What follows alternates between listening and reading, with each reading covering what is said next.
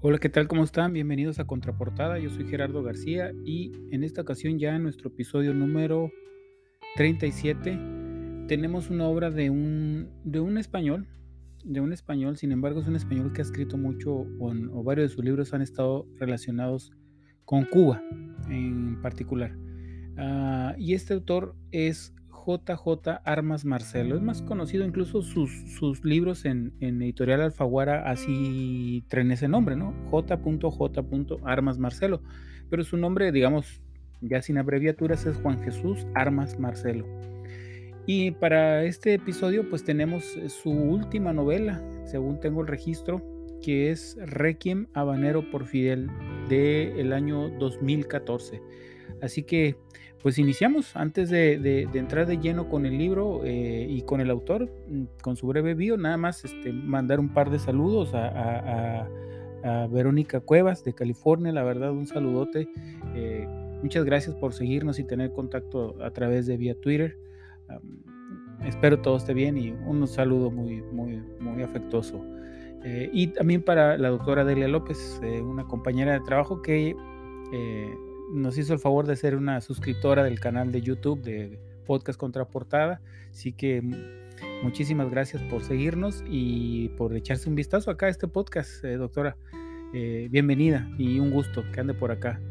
Muy bien, pues eh, y saludos obviamente a todos los oyentes que estamos teniendo desde siempre, los nuevos y los que nos han dado la preferencia de la escucha eh, en diferentes episodios de este podcast. La verdad, muy agradecido. Se, se, sigue presentando eh, público nuevo de Estados Unidos. Ya se incorporan varios estados, Illinois, New Jersey, eh, otros más, más los de California, que son los que mucho nos dan seguimiento y, también a los demás países que han estado ahí pendientes del, podcast. Muchísimas gracias a todos ustedes, aquí en México obviamente con todos mis compatriotas.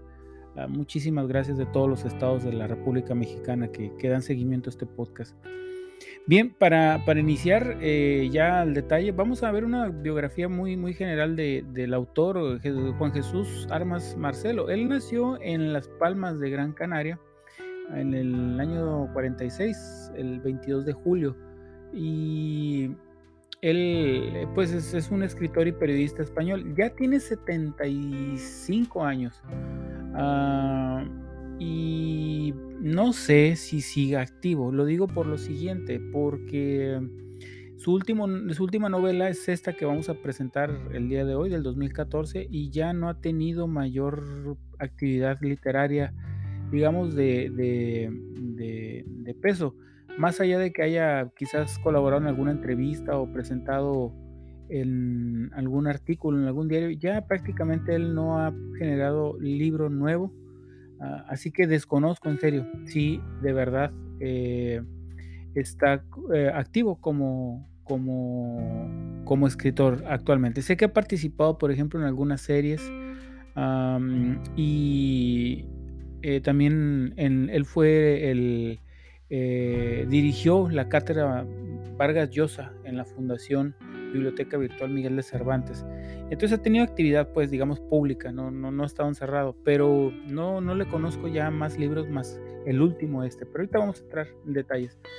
Les decía entonces que JJ Armas Marcelo, un escritor español, de 75 años.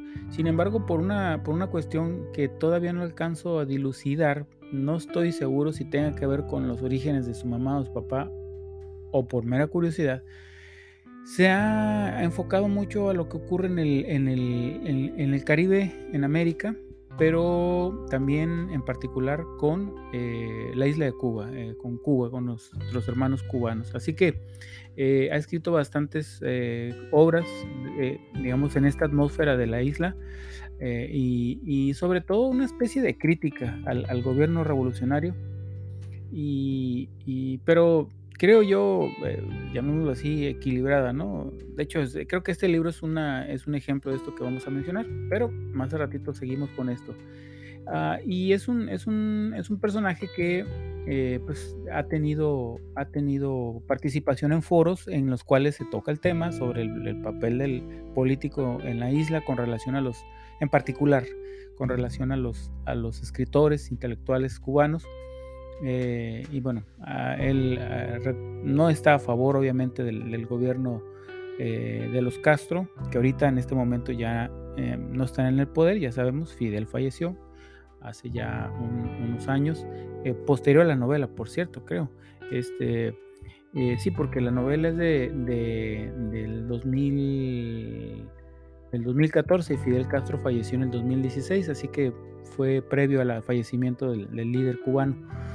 Pero bueno, el asunto es que eh, este, este autor, eh, yo en lo personal he visto más eh, participaciones, por ahí hay varias conferencias en YouTube, si lo quieren reconocer físicamente y escuchar sus opiniones con relación a, este tipo de temas relacionados con eh, la, vida política en Cuba y su impacto en la sociedad en lo general, pero en particular con los, con los autores, escritores, periodistas de la isla, sobre todo de carácter disidente al sistema.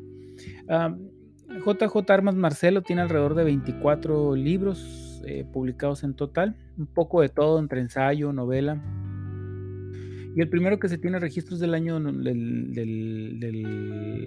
1974. Eh, y el último en 2014, este que vamos a ver, Requiem Habanero por Fidel. Ah, pero tiene, bueno, eh, bastantes reconocimientos y premios. Voy a mencionar solamente algunos. El primero, por ejemplo, el, premio Pérez Galdós de novela en el 1975 por El camaleón sobre la alfombra, una de sus novelas. Ah, después ha tenido eh, premios internacionales de editoriales, ¿no? Eh, como el de novela Plaza en Janés de 1989 por Los dioses de sí mismos, premio de un balón de literatura deportiva en 1997, Orden de Miranda en Venezuela en el año de 1998, premio González Ruano de periodismo por relevo en el Imperio del Leopardo, publicado en, el, ABC en el 98. Tiene un doctorado honoris causa por la Universidad Latina de Panamá en el 2002. También recibió un premio internacional de novela Ciudad de Torrevieja en el 2003 por eh, La Orden del Tigre, que también aborda este tema. Eh, eh, se le conoce como el hijo predirecto de las Palmas de Gran Canaria. En el 2004 le dan ese reconocimiento. parece ser que ha impulsado mucho esa área. Eh, en su literatura y creo que por ahí hubo una serie que, se llamaba Entre Islas, o se llama pues, y, se llevó en esa zona de, este territorio español en, Isla. Y bueno, también ha obtenido eh, una medalla de oro en la Ciudad Blanca de Arequipa en el 2012 y en el diciembre del 2012 también gana el premio ABC Cultural y Ámbito Cultural. Y por último, precisamente en el 2014, por su novela Requiem Habanero por Fidel, recibe el premio Francisco Umbral de, al libro del año. Eh, esta novela que vamos a hablar de ella, Requiem Habanero por Fidel, está publicado por Alfaguara. Mm, la verdad, no estoy seguro si la tengo electrónica. Ya son muchas que no les aseguro si las tengo electrónicas, pero eh, pues soy honesto. Yo la leí física esta novela, pero, pero se puede conseguir de manera electrónica. Ahorita estoy rápidamente revisando mi biblioteca eh, de libros electrónicos para confirmar. Ah, pero les comentaba, eh, esta novela eh, a mí me gustó, es, es, la primera novela que leo de él. Eh, de hecho estaba buscando otra novela, una de, que se llama Así en La Habana como en el cielo. Esa sí la tengo en electrónica, la de Requiem manera por Fidel, no, no la tengo, definitivamente. Entonces yo andaba buscando esa novela, Así en La Habana como en el cielo, y, y me ha costado trabajo dar con ella físicamente hablando libros de aquí en México de JJ Armas Marcelo.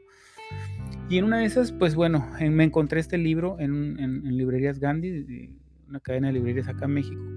Y bueno, dije, lo agarré, mismo autor. Y bueno, me gustó, me gustó. A pesar de, como les digo, yo procuro mantenerme al margen de las cuestiones políticas, sobre todo en mis opiniones relacionadas en la vida general y particular. Eh, y mucho más en este podcast. Acuérdense que no es el principio promover ideología política ni religiosa. Es hablar de libros. Pero este libro me gustó porque, bueno, sí, en la contraportada del mismo libro habla de esta crítica, creo que le llaman irónica incluso. Hay algunos comentarios al respecto que ha recibido una crítica fabulosa. ¿eh? Eh, y dice que es una crítica con ironía e inteligencia. Lo de inteligencia le doy totalmente el crédito a eso. Lo de ironía tengo mis dudas y ahorita les digo por qué. Eh, y ha recibido muy buena crítica de autores como por ejemplo Mario Vargas Llosa. Ya sabemos que es un anticastrista. Eh, Jorge Edwards, el, escritor chileno, que por cierto, eh, tal vez este año tengamos algún par, por lo menos uno o dos podcasts de Jorge Edwards, chileno también. Y bueno, eh, otras, otros autores y em, periódicos que tienen su, su, área cultural eh, de reconocimiento también han, han, tenido muy buena, muy buena crítica hacia el autor y en particular este libro, que repito es el último. Y es un libro que, eh, insisto, está en Alfaguara. Este que yo tengo, el libro, perdón, páginas con texto, me refiero de dónde está la historia, son 339 páginas. Eh, más allá de lo que le pueden agregar al principio, ¿no? El título y la dedicatoria. Pero como texto, como historia, son 339. Y eh, me gustó mucho. ¿Por qué razón? Bueno, eh, si bien la contraportada del libro nos dice que la, la, Habana es, es, muy habladora, yo no conozco La Habana, pero pues bueno, he dado seguimiento, me interesa la historia de la isla, no les voy a, hacer, no les voy a mentir. Eh, y tiendo a buscar eh, documentales ahora con el YouTube, que tiene no muchos años, que hay muchos youtubers cubanos eh, y sobre todo aquellos que presentan la vida, digamos, cotidiana de la isla en general y en particular de, La Habana. Y bueno, pareciera que sí. Incluso recuerdo algún documental que se, que se presentó en uno de estos canales, recuerdo, no recuerdo si fue Discovery Channel, National Geographic o, uno que había, que no sé si todavía existe, que se llama People's in Arts, sobre La Habana, entonces de estos viajeros, ¿no? Y sí, parece ser que, le encanta hablar a la gente. Entonces, eh, eh, esta novela nos, nos presenta a esa Habana, que es muy habladora, que habla todo el tiempo, dice la contraportada, y tiene una forma de hablar que no tiene ninguna otra ciudad en el mundo, que hablan de lado, ¿sí? De lado como para cerciorarse si alguien los observa o como si lo que digo no está saliendo de mi boca o no es mi intención, ¿no? Como una forma de generar un rumor o estar viendo si alguien está escuchando, ¿no? Y en principio no tendría mucho sentido hasta que hasta que leemos, leemos esta, esta novela y esta historia en particular. Sí es una novela, no es un libro histórico, sin embargo, muchos datos que maneja el autor tienden a ser verificables.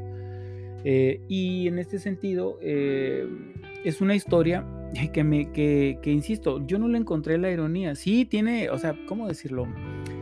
Sí tiene datos que nos pueden generar eh, risa, pero también hay que entender, tener en cuenta, perdón, y entender al personaje que nos está narrando la historia. ¿Quién es este personaje? Es Walter Cepeda Walter Cepeda es una persona ya, ya mayor, mm, eh, eh, fue coronel, bueno, eh, perdón, es coronel retirado, creo que nunca pierden el grado militar, ah, es coronel retirado de la seguridad del Estado y ya el personaje que nos presenta aquí es precisamente eso, una persona ya, pues ya mayor, ya en, la etapa final de su vida, no me refiero moribundo, me refiero ya a la tercera edad con bastantes años encima, que le tocó conocer a Fidel, a, Raúl Castro. Obviamente no, no, era la misma que ellos, por lo que se aprecia, ¿no? pero sí muy cercana a, ellos. Y, y, esto de que La Habana eres muy habladora, eh, así empieza la novela, ¿no? La novela es donde, es, es que no es que sea irónica, es que está es tan natural que te imaginas la escena y, te, causa un poco de gracia, ¿no? Sabiendo que es un texto pues, narrativo, no de carácter eh, ficcioso, pues este, es ficción. entonces, eh, así empieza, ¿no? Donde este señor ya vive solo en La Habana. Eh, no quiero contar muchos detalles, pero vive solo en La Habana y tiene una hija, bailarina. que vive en Barcelona. Entonces recibe una llamada, así empieza el primer capítulo, ¿no? De hecho, ni siquiera empieza con que eh, donde está contando que está recibiendo la llamada, ¿no? Es como una remembranza inmediata después de haber colgado el teléfono, de haberse cortado la comunicación.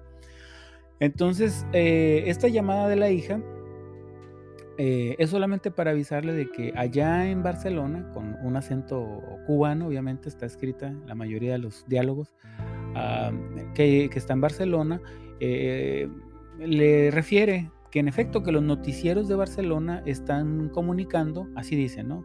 Acá están diciendo los noticieros, no dice cuáles ni quiénes, nada, ah, que se ha muerto, que se ha muerto el, hombre, el hombre. y uno de repente dice, bueno, ¿quién es el hombre? Pero pues por el título uno, uno se, deja, se deja llevar, que se, se, sobreentiende, que después lo explica el libro, ¿eh?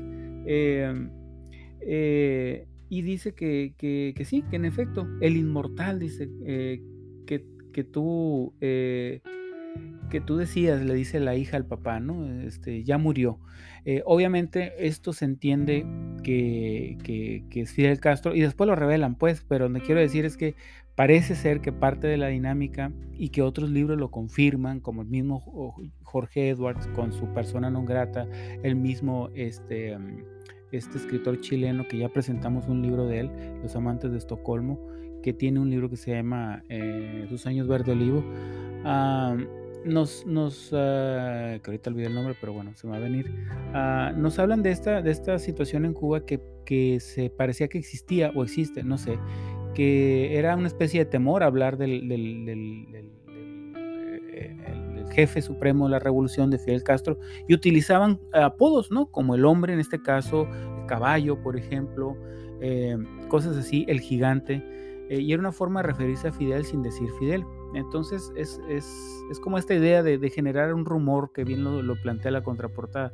Digo, me asombra porque si bien no es, el autor no es un, de origen cubano, pero sí tiene, parece ser mucho conocimiento de cómo se da la dinámica de la vida diaria en la isla, ¿no? Eh, incluso cuando lo escuchen, yo me he tocado, escuchar algunas conferencias, tiene un acento caribeño en su, en su, en su habla, por eso les digo, no he podido dilucidar bien si viene por parte familiar el interés de escribir de esto. Pero bueno, les decía, entonces eh, en el primer capítulo así empieza, donde el señor parece ser que acaba de terminar una, llamada con la hija que, que, está en España y le avisa de esto, ¿no? Entonces, eh, el, el, coronel retirado empieza a hacer una remembranza de si esto es posible y lo que, lo que significa para él en la situación en la que se encuentra, porque déjenme decirles que, que, que Walter Cepeda, Ah, pues es, muy de, ahí iba a decir devoto, pero no creo que sea la palabra. Eh, e, e, es, un, por su origen militar y la disciplina militar, él era un fiel servidor de la revolución cubana. Por lo tanto, eh, hay, un, hay, una, hay un contraste en sus pensamientos y en sus ideas. Y empieza a hacer una remembranza, incluso hace una remembranza de, su, de, los diálogos que tenía su esposa. Todo esto es como recuerdo, no crean que se ubica, de que se va al pasado y que se ve más joven. No, no, no. Él está todo con esta reflexión que acaba de recibir la llamada de su hija y empieza a recordar los diálogos que tuvo, por ejemplo, con su, con su esposa, que ya no está con él, ah, que obviamente la señora estaba en contra del sistema, que no estaba de acuerdo en el, en el sistema político. Ah, eh, parece ser que la esposa era santera, entonces obviamente ella tenía otra visión de las cosas y obviamente los comunistas revolucionarios cubanos pues están en contra de todo eso, ¿no? Ah, y, y, y, sigue este diálogo, digamos que es una especie, entre comillas, monólogo, y digo entre comillas porque empiezan a intervenir otros personajes, otros personajes que son amigos, conocidos uh, de, de, del coronel Walter Walter Cepeda, en donde él eh, me lo imagino caminando, andando por la ciudad, eh, pues todavía digamos impactado por la, por la aparente noticia, pero no tiene la certeza eh, para poder confirmar que en efecto ha pasado lo que para él quizás jamás iba a pasar. No digo quizás, porque para él no iba a pasar, ¿no? Entonces, este, era algo que no creía él, ah, que iba a ocurrir alguna vez, ¿no? De que Fidel falleciera. Insisto, esto ocurrió, esta novela está escrita en el 2014, dos años antes de la, de la bueno, fue publicada, dos años antes de la muerte del, del, comandante. Entonces, eh, empieza esta narración pero no crean que se van a aburrir, ¿eh? porque estos diálogos, a pesar de que son remembranzas, no son que, que, como les digo, como en algunos libros eh, o autores manejan, ¿no? que hay una remembranza en donde se ubican en, en, en cuerpo y tiempo en el pasado. No, este sigue siendo una historia en el presente, pero que evoca estos diálogos y estos discursos. Y cuando intervienen otros personajes cercanos a él, vecinos, este, gente que conoce, que se encuentra, obviamente se da esta conversación, pero una conversación velada del personaje del cual se está abordando.